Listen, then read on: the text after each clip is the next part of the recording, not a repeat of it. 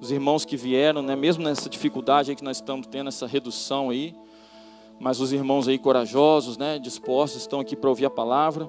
Então eu quero compartilhar com você lá no livro de João, abra sua Bíblia lá no livro de João, no capítulo 4. Nós vamos ficar aqui no livro de João, no livro de Mateus aí, lendo algumas passagens, para a gente poder entender o que Deus colocou no meu coração e pediu para que eu transmitisse à igreja do Senhor. João capítulo 4. Amém? A partir do primeiro versículo mesmo. Diz assim a palavra do Senhor: Quando, pois, o Senhor veio a saber que os fariseus tinham ouvido dizer que ele, Jesus, fazia e batizava mais discípulos que João, se bem que Jesus mesmo não batizava e sim os seus discípulos, deixou a Judéia retirando-se outra vez para a Galiléia. Era-lhe necessário atravessar a província de Samaria. Chegou, pois, a uma cidade samaritana chamada Sicar, perto das terras que Jacó dera a seu filho José. Estava ali a fonte de Jacó. Cansado da viagem, assentara-se Jesus junto à fonte por volta da hora sexta. Nisso veio uma mulher samaritana tirar água e disse-lhe Jesus: Dá-me de beber. Pois seus discípulos tinham ido à cidade para comprar alimentos. Então lhe disse a mulher samaritana: Como, sendo tu judeu, pedes de beber a mim, que sou mulher samaritana? Porque os judeus não se dão com os samaritanos. Replicou-lhe Jesus: Se conheceras o dom de Deus e quem é o que te pede, dá-me de beber tu lhe pedirias e ele te daria água viva. Respondeu-lhe ela: Senhor, tu não tens com que atirar e o poço é fundo. Onde, pois, tens a água viva? E tu é, és tu, porventura, maior do que Jacó, nosso pai, que nos deu o poço, do qual ele mesmo bebeu, e bem assim seus filhos e seu gado? Afirmou-lhe Jesus: Quem beber dessa água tornará a ter sede. Aquele, porém, que beber da água que eu lhe der, nunca mais terá sede. Pelo contrário, a água que eu lhe der será nele uma fonte a jorrar para a vida eterna. Disse-lhe a mulher: Senhor, dá-me dessa água para que eu não mais tenha sede, nem precise vir aqui buscá-la. Disse-lhe Jesus: Vai, chama teu marido e vem cá. Ao que lhe respondeu a mulher: Não tenho marido. Replicou-lhe Jesus: Bem disseste, não tenho marido, porque cinco maridos já tiveste, e esse que agora tens não é teu marido. Isso disseste com verdade. Amém, igreja? Então, essa é a palavra que o Senhor me chamou a estar compartilhando aqui com vocês.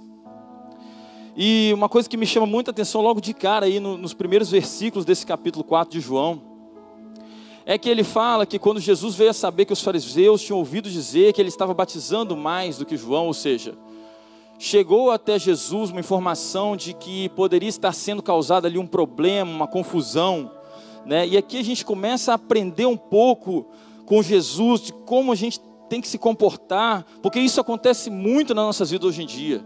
O que Jesus fez no versículo 3? Deixou a Judéia, retirando-se outra vez para a Galiléia. Ou seja, aqui nós vemos um Jesus pacificador, aqui nós vemos um Jesus que não está querendo confusão, ele não está querendo tumulto aqui, ele está querendo deixar as coisas fluírem de acordo com a vontade do Pai. Ele não é uma pessoa aqui de arrumar confusão. E quantas vezes nós, como cristãos, às vezes tem situações que a gente quer é, dar o troco na mesma moeda, como diz o ditado, que a gente quer revidar, que a gente quer às vezes fazer uma pirraça, insistir em alguma coisa e ficar ali, não, eu vou bater o pé, daqui não sai, daqui ninguém me tira. Quantas vezes a gente enfrenta situações assim, a gente vive no mundo, então às vezes a gente pega maus hábitos do mundo não é verdade? Às vezes a gente fica ali, né, batendo na mesma tecla, insistindo, né, teimando. E Jesus aqui você vê que ele fica tranquilo, né? Ele deixa o lugar lá, né, porque viu que ia dar problema e vai para um lugar lá na província samaritana, né? E aí quando ele chega na cidade lá, o que que acontece? Ele encontra essa mulher aí, né? A mulher samaritana veio tirar água do poço. E Jesus faz algo aqui interessante, que isso aqui mexeu muito comigo quando eu li essa palavra. Jesus aqui fala: dai-me de beber. Prestem atenção que Jesus está fazendo um pedido para essa mulher. Uma mulher com a qual o povo dele não se falava com o povo dela. Mas isso aqui agora, essa barreira foi quebrada. E nós entramos aqui num momento muito interessante da palavra, onde Jesus está pedindo alguma coisa.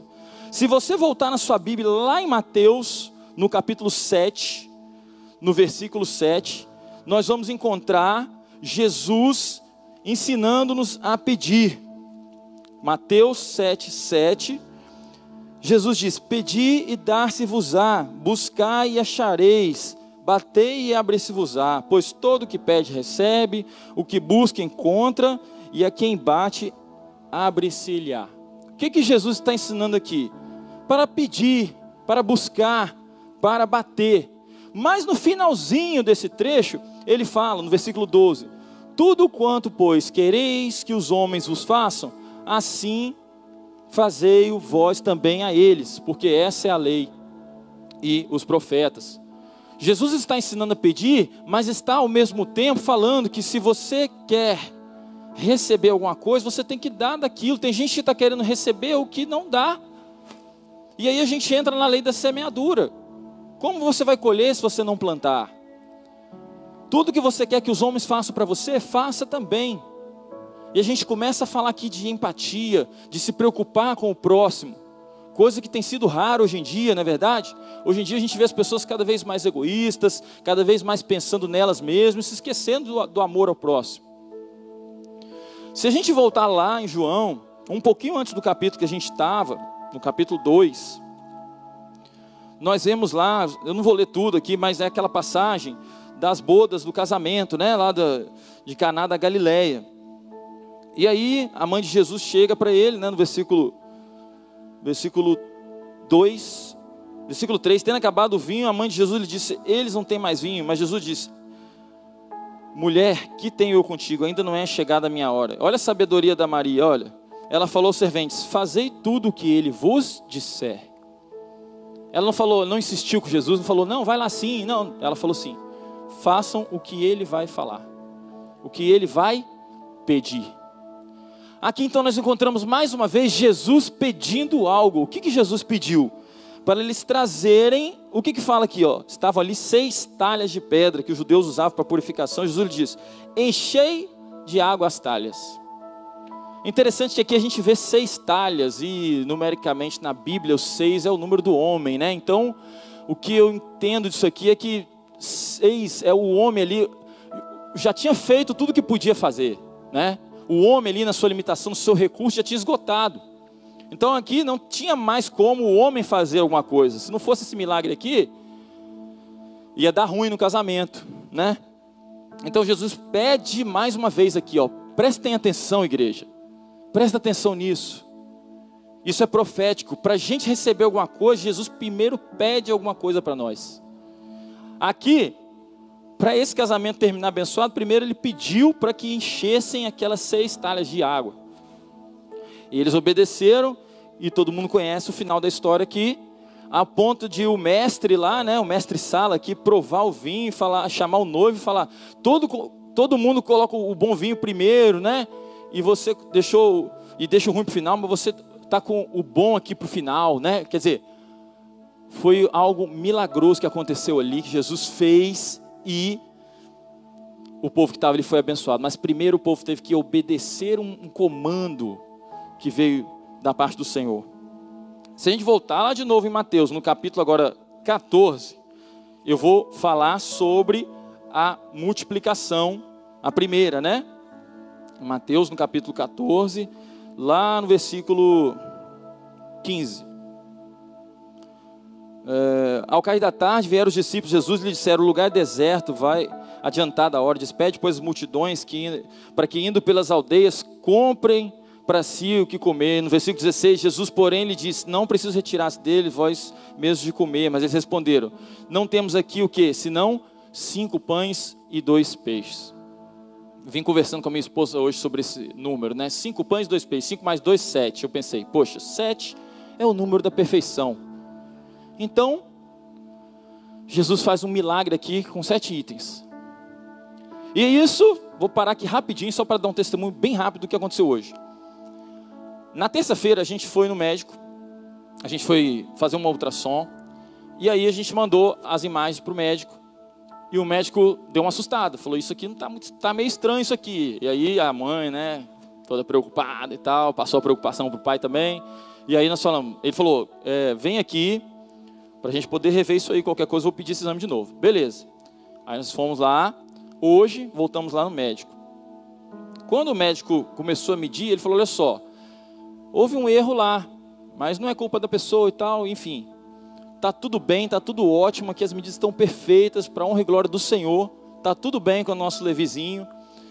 E aí ele falou no final assim: "Olha só que interessante, eu nunca vi essas medidas aqui. O crânio dele está com 7,7 centímetros. E uma medida lá que eles chamam de percentil está dando 77,7. Eu falei, meu Deus do céu, que isso? Eu vou falar sobre isso hoje. E esse monte de 7 aí, então é a confirmação do Senhor para eu falar isso aqui. Ele falou assim: Eu nunca vi essas medidas, hein? Tem algum mistério aí, tem um manto aí nesse negócio. Falei, Amém, tá? O Senhor conhece, o Senhor sabe aí o que vai ser do nosso filho aí, tá? Tá para nascer. Então o que, que Jesus faz aqui? Jesus primeiro pede. O que, que vocês têm aí? Traz para mim. Traga cinco pães e dois peixes, o que eles trouxeram.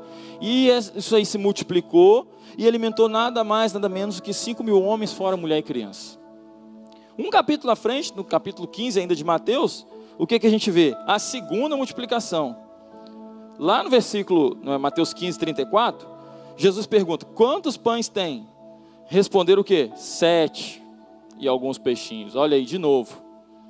Jesus mais uma vez pede aquele alimento, consagra, multiplica e alimenta quatro mil homens, dessa vez mais mulher e criança. Então nós temos que entender uma coisa, gente. Nós precisamos aprender a pedir. Mas nós não precisamos ficar só no pedido, a gente precisa dar também. Quando Jesus, Ele quer nos dar, Jesus quer nos dar, como o apóstolo orou aqui, Ele quer nos abençoar. Mas para isso Ele vai nos pedir algo. Aí não sei se é uma notícia boa ou ruim, mas se Jesus ainda não te pediu algo, fique esperto. Se prepara, porque isso pode estar muito perto de acontecer. Eu não sei, cada um tem sua vida, cada um tem sua história, cada um tem sua, sua demanda, mas o que a gente sabe é que ele vai pedir. Quando eu contei essa história aqui de que eu estava prestes a ir para o mundo, eu tinha tudo para ir para o mundo, gente, tinha tudo, tudo, tudo. Mas ele pediu o meu coração, ele falou assim: vem para mim. Eu não tinha as coisas que eu tenho hoje quando eu estava nessa fase. Não tinha, não tinha nada, não tinha nem perspectiva de casar, não tinha filho, não tinha nada. Mas eu sabia que se eu fosse obediente e entregasse a ele o que ele estava me pedindo, um dia ele iria me dar o que eu estava querendo. E às vezes a gente é muito ansioso, né? A gente como cristão, a gente quer receber rápido. A gente quer respostas rápidas. Em função do que a gente vive hoje, tudo numa velocidade muito grande, a gente fica assim querendo tudo rápido. Mas as coisas é no tempo dele. Não adianta a gente insistir. Olha que interessante também, em Mateus capítulo 21, naquela passagem da figueira. Mateus 21, 18. Cedo de manhã, ao voltar para a cidade, teve fome. Aqui eu quero só abrir um parênteses com vocês: o seguinte. Jesus lá, a gente leu que ele estava cansado. Aqui a gente está lendo que Jesus teve fome. Então, às vezes, a pessoa pensa que Jesus era um super-herói. Não, ele era um homem também, em carne, né? Espírito de Deus, mas carne. Então, passava por essas necessidades que às vezes a gente passa também. Então Jesus teve fome, vendo uma figueira à beira do caminho, aproximou dela e, não tendo achado folhas, disse-lhe: Nunca mais nasça fruto de ti. A figueira secou imediatamente.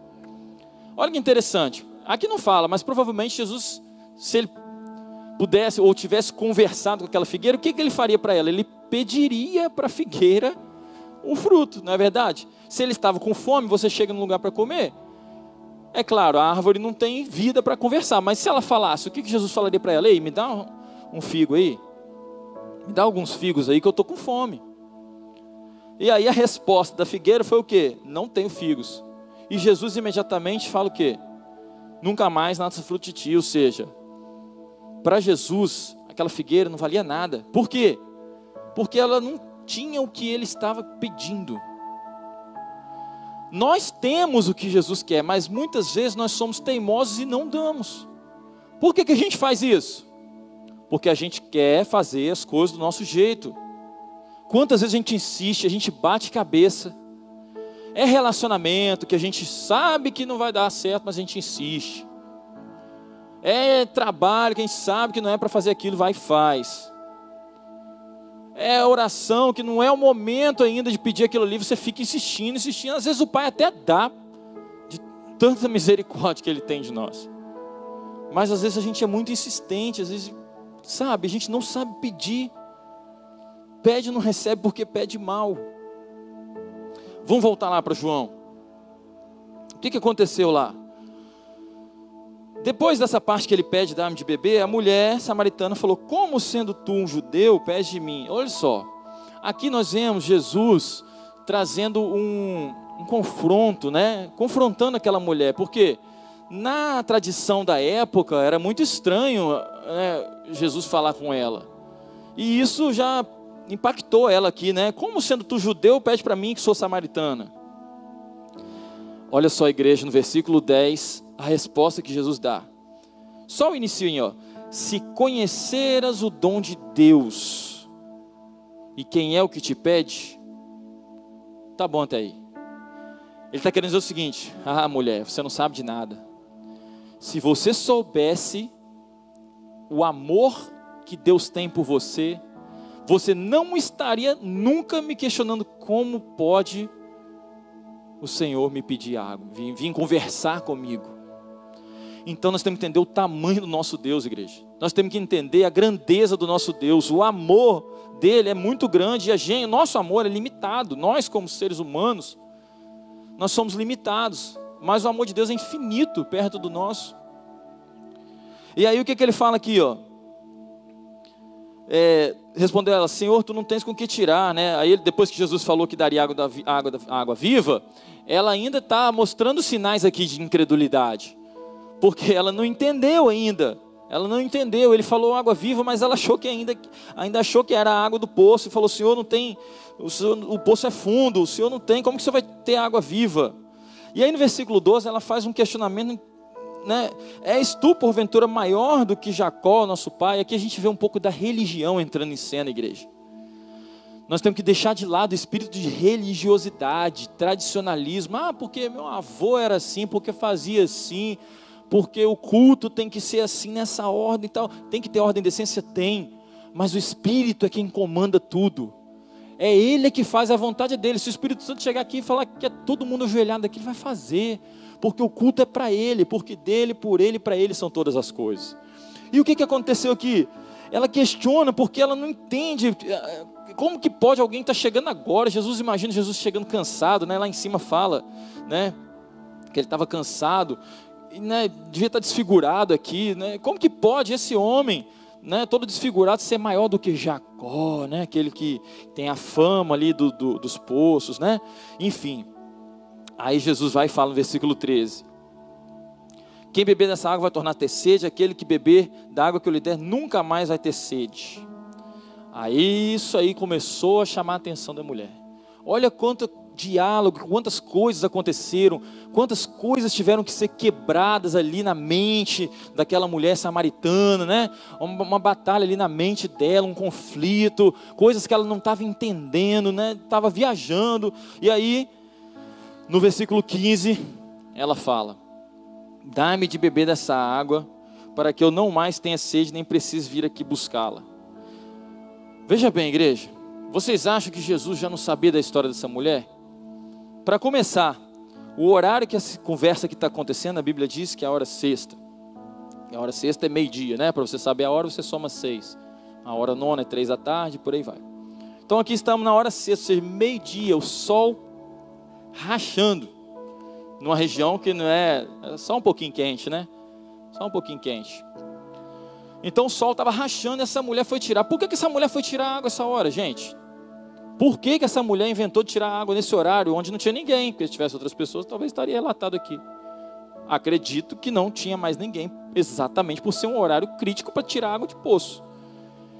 Então Jesus já conhecia a história dela. Já conhecia a história dela. E aí ele fala o quê? A mulher, né? Fala: Me dá essa água para que eu nunca mais tenha sede, nem precise vir aqui buscá-la.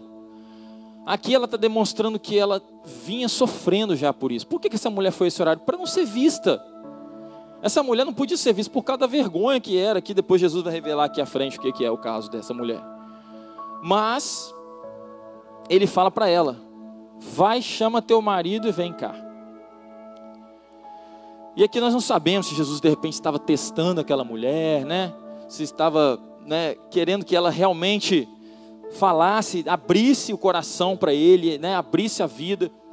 E eu faço uma pausa aqui para falar de nós cristãos também. Quantas vezes a gente fica fechado e não abre a nossa vida para uma pessoa que tem como estar nos orientando, nos aconselhando? Quantas pessoas ficam com medo de compartilhar com o pastor, com o líder, a sua vida, de falar uns problemas que tem enfrentado? Como que uma pessoa dessa vai poder ser ajudada se ela não se abrir, se ela não compartilhar? Quando Jesus falou, vai chama teu marido, vem cá, essa mulher podia ter falado o quê? Tá bom, eu vou, e não ter dado mais as caras. Essa mulher podia ter dado tantas respostas, mas ela fala o quê? Não tenho marido. E aí Jesus já percebe que isso é verdade e fala: Bem disseste, não tem marido, porque cinco maridos já tiveste, e esse que agora tem não é seu marido. Isso disseste com verdade. Olha, essa mulher já teve cinco maridos e está com um agora, então ela está no sexto. E a gente está de novo no número seis, que é a força do homem. Essa mulher parece que é uma mulher insistente, né? Tentou um, tentou dois, três, quatro. Consegue imaginar isso hoje? A mulher no seu sexto casamento? Imagina que loucura, né? Mas essa mulher estava nessa situação. Então, ou seja, ela estava tentando aqui dar a entender que ela estava tentando com as próprias forças o relacionamento, a vida conjugal. E aí Jesus percebe, quando Jesus fala isso para ela, aí nós não lemos esse resto aqui. Eu já estou finalizando, nós vamos ler esse pedacinho aqui só para a gente entender o desfecho final dessa história. No versículo 19, Senhor, disse-lhe a mulher: Vejo que tu és profeta. Ah, agora sim, né? Caiu a ficha, vamos dizer assim. Precisou Jesus profetizar algo que ele nunca viu essa mulher, ele falou da vida dela. Agora ela acreditou, né? Mas olha o que ela vem falando no versículo 20 de novo. Nossos pais adoravam nesse monte. Então ela vem de novo com a questão da religião. Vós, entretanto, dizeis que em Jerusalém é o lugar onde se deve adorar. E aí vem Jesus e dá a resposta para ela Mulher, podes crer-me que a hora vem quando nem nesse monte, nem em Jerusalém adorareis o Pai. Vós adorais o que não conheceis. Aqui o Senhor está revelando a verdade. Jesus é lindo, ele revela a verdade, mas cedo ou mais tarde ele vai revelar a verdade para nós. Vós adorais o que não conheceis, nós adoramos o que conhecemos, porque a salvação vem dos judeus, versículo 23. Mas venha, será que essa mulher não era uma adoradora que estava perdida aí, no meio das dificuldades da vida? Quantos adoradores hoje nós temos perdidos por aí, gente? Esses dias eu estava lá em algum lugar aí, não lembro, no centro de La Velha, um mendigo lá, falou que era baterista da casa do Senhor. Então, tem muitos adoradores por aí perdidos porque não conseguiram encontrar o caminho da adoração verdadeira. E como que encontra esse caminho? Pedindo, buscando, porque aí o Senhor vai sinalizar como que é que a gente vai adorar Ele. E aí, a mulher falou no versículo 25: Eu sei, respondeu a mulher, que há de vir o Messias chamado Cristo. Quando ele vier, nos anunciará todas as coisas. Olha só, gente. A mulher sabia de tudo, ela sabia da história, ela só não sabia que ela estava conversando com ele. Só esse detalhe básico, né? E aí Jesus disse no versículo 26: Eu o sou, eu que falo contigo. Nessa hora os discípulos chegaram, se admiraram de que estivesse falando com a mulher. Todavia nenhum lhe disse que perguntas ou por que falas com ela. Quanto a mulher deixou seu cântaro, foi à cidade e disse àqueles homens: Vinde comigo e vede um homem que me disse tudo quanto tenho feito. Será este porventura o Cristo? Saíram, pois, da cidade e vieram ter com ele. Eu vou finalizar aqui, mas esse finalzinho ainda parece que a mulher ainda estava com dúvida. Irmãos, tem vezes que a gente se comporta igual essa mulher, sem brincadeira. Tem vezes que a gente precisa ver, só, só falta a gente querer ver os anjos, porque a gente fica esperando ver tanta coisa, esperando tanto milagre acontecer, que às vezes o milagre já aconteceu, passou e a gente nem percebeu. E essa mulher aqui estava face a face, cara a cara com o milagre ali. E depois de tanta coisa que Jesus falou para ela, ela ainda fala lá para onde ela foi contar para o pessoal: será este porventura o Cristo? Quer dizer, ela ainda ficou com dúvida. Que nessa noite nós possamos sair daqui sem dúvida nenhuma de quem é Cristo na nossa vida. Que nessa noite a gente saia daqui com a nossa fé aumentada. Se você chegou aqui às vezes pensando, poxa, Jesus não faz nada por mim, eu não tenho nada, eu não consigo nada, Jesus não me responde, eu peço e não, não obtenho resposta. Você vai sair daqui diferente, você vai sair daqui pensando assim: Jesus está sabendo de tudo da minha vida. Não tem nada escondido para Ele. Ele conhece o seu coração, Ele conhece a sua necessidade, Ele sabe o que você está precisando. Se Ele estiver vendo que você não precisa para agora, Ele não vai te dar. Os nossos planos não são o mesmo dele. Não adianta a gente querer né, colocar isso, igualar isso, não tem como, igreja.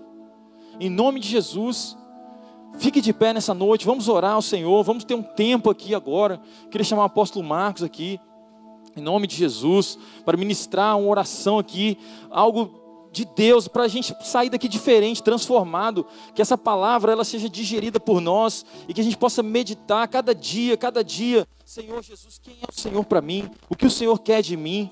Oh meu Deus, em nome de Jesus, para que, que o Senhor me chamou? Qual o teu propósito?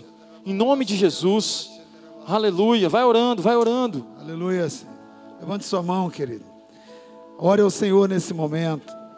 A palavra do Senhor diz que certa ocasião Jesus entrou num lugar onde ele vivia, um lugar onde ele as pessoas o conheciam. E ali ele fez poucos milagres, porque havia dureza, havia incredulidade. E nesse momento, querido, eu quero que você compreenda que o ambiente da casa do Pai é um ambiente de fé. Sem fé é impossível agradar ao Senhor. Então que toda a incredulidade seja destruída de tudo aquilo que tenta te cercar para te informar o contrário daquilo que é a fé, porque o justo vive pela fé. Nessa, manhã, nessa noite o Senhor lançou sementes no teu coração, querido. E Ele espera encontrar um solo fértil. Essa noite Ele precisa com que o teu coração seja um solo onde a boa semente possa germinar e dar fruto. Pai, em nome de Jesus. Tua palavra diz que se tiver alguém entre nós, sejam chamados, ó Deus, os presbíteros para que orem sobre ele com óleo. E diz a tua palavra que a oração da fé salvará o doente. E se esse houver cometido pecado, serão perdoados, Pai. Meu Deus, nós entendemos que a oração da fé, a oração do justo, ela pode muito em seus efeitos. Mas nós sabemos que tua palavra diz que teu filho pôde operar poucos milagres em lugares que houve, houve ó Deus, incredulidade. Mas um dia o teu filho, ao encontrar aquela mulher samaritana, Pai, injetou fé naquele coração. E a vida daquela mulher foi mudada. Por isso, nessa noite, muda histórias, Senhor. Muda, Senhor amado, ó Deus, circunstâncias. Muda realidades nessa noite, Deus vivo. Daquele que nessa noite está tocando, Pai, ó Deus do Senhor. Daquele que está indo ao teu encontro, Senhor. Ó Deus, e que no nome de Jesus realidades sejam mudadas a partir de hoje como a realidade daquela samaritana foi mudada. Meu Deus, o Senhor encontrou fé naquele coração, depois, Senhor, de tantos confrontos. E a tua palavra, sempre quando vem a nós, ela confronta as nossas incredulidades. Mas quando o teu Espírito vem nós abrimos o coração, o nosso nível de fé é acrescentado, Pai. Ó Deus, nessa noite nós não somente recebemos da fé que há no nome de Jesus, mas nós queremos a exercitar. Ó Deus, dentro do poder do teu amor, dentro do poder do Espírito que pode, que é dínamos dentro de nós. Ó Deus, aquele que entrou nessa noite aqui fraco, abatido, ó Deus, desesperançado, declaramos, Pai, em nome de Jesus, pelo poder do Senhor, ó Deus, a transformação da mente, transformação do coração. Aquele que entrou se sentindo cativo, ó Deus, nós proclamamos libertação. Ó Deus, aquele que entrou fraco, oprimido, Senhor tocado pelo teu poder, ó Deus, e a sua realidade modificada. Pai, se tem enfermos nessa noite no nosso meio,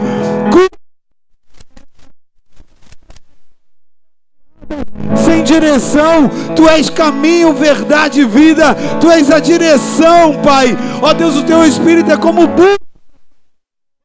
encontrar a saída.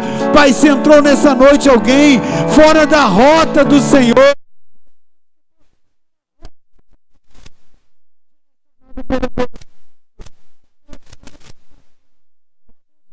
conexão do céu e da terra com cada coração aqui alinhado, Pai, ao teu termo, ao teu propósito e ao teu princípio, ao eterno. Te louvamos por essa palavra semeada nos nossos corações.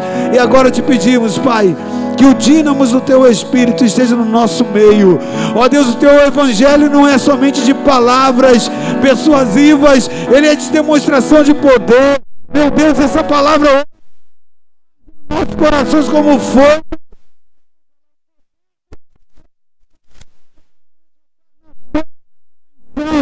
de que o dínamo do Senhor está aqui, Pai, para operar, tal qual foi lançada, assim se manifeste em poder visivelmente a todos os olhos. Por isso, Pai, sejam curadas as vidas, sejam libertos os oprimidos, sejam, Senhor amado, reconectados ao teu propósito.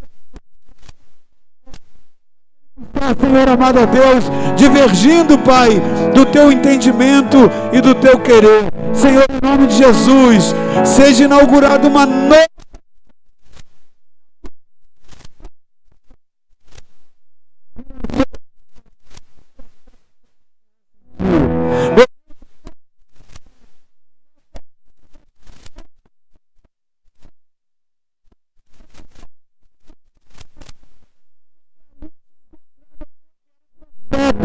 e era o Senhor, Pai. Ó Deus, que o espírito da profecia do teu coração, do teu espírito, Senhor, possa estar nesse lugar. No... Ó Deus, abençoar aquele que entrou necessitado nessa noite. Ó Deus, seja essa uma noite de comunicação, de contatos e revelações do teu Espírito a cada um de nós em nome de Jesus. Amém, amém e amém.